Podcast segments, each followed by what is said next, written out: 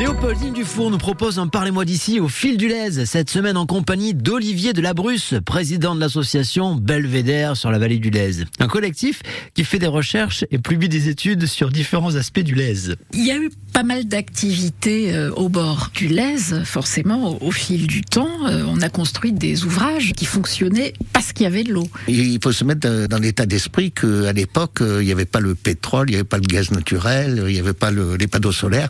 La seule source d'énergie, c'était les moulins. Ça a commencé au Moyen Âge, hein, peut-être même avant. Pour donner une idée, début 19e siècle, il y avait 4000 emplois rien qu'avec le- les moulins du Lez. Donc ces moulins étaient au nombre d'une trentaine. Hein. Pas aujourd'hui, là, il en reste euh, une petite vingtaine. Il en reste un en activité que tout le monde connaît, c'est le moulin de Soré, qui fournit notre pain quotidien. Ouais. Voilà, c'est un moulin euh, à farine. À farine, ouais. Quand on va chez le boulanger, on voit sur les sacs de farine Moulin moulin, de de, Soré. Soré, les camions moulin de Soré. Des bâtis magnifiques, ben, il y a encore le, le moulin de La Valette, qu'on connaît parce que c'est le club de canoë kayak de l'université. Il y en a d'autres. Là, en ce moment, euh, nous sommes en train de travailler sur le moulin de Gasconnet, sur euh, Montferrier. Euh, aussi, ce qui est tout à fait visible, bien que ce soit un moulin privé, c'est le moulin de la clinique du parc euh, à Castelnau-le-Lez. Le parc Voilà. euh, Montplaisir. C'est ça. C'est là que les bugadières venaient faire la lessive.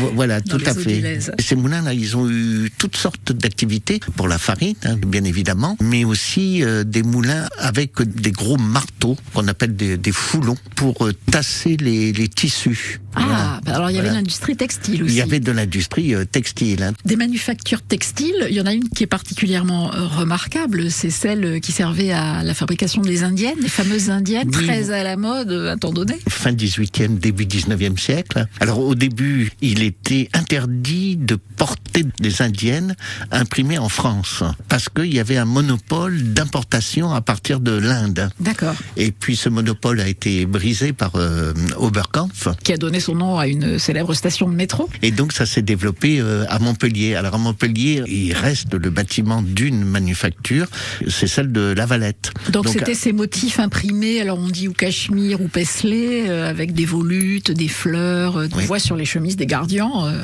Tout à fait, voilà. La manufacture d'indienne de La Valette, là, a existé de 1761 à 1851. Et donc on peut voir encore le, le bâtiment. Ah oui, le, le- aujourd'hui. le bâtiment est tout à fait bien conservé en face du Grand Moulin. Parmi les choses qu'on ne fait plus dans le Lez aujourd'hui et que regrettent euh, bah, certains de ceux qui nous écoutent qui ont peut-être appris à nager, euh, là, euh, Oui. voilà, on se baignait dans le Lez autrefois. Oui, on, oui, oui, on se baignait dans le Lez. hein.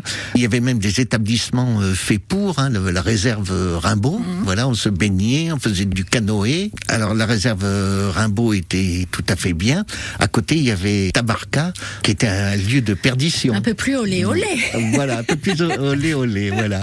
Bon, on avait aussi une magnifique guinguette euh, à Castelnau, au parc euh, Montplaisir, mais qui a été emportée par une inondation. Alors si vous allez sur le site belvédère-lez.org, vous trouverez des itinéraires de, de balades proposés par euh, Olivier de la Bruce et ses amis qui vous permettront de découvrir quelques-uns des aspects du fleuve qu'on évoquera plus longuement dans Parlez-moi d'ici parce que c'est ça le principal. Là, c'est juste un petit extrait de l'émission que vous allez pouvoir écouter en intégralité. Alors c'est le dimanche, dimanche 10h-11h euh, sur France Bleu Héros, Et vous pouvez réécouter les petits extraits en allant sur notre site internet francebleu.fr.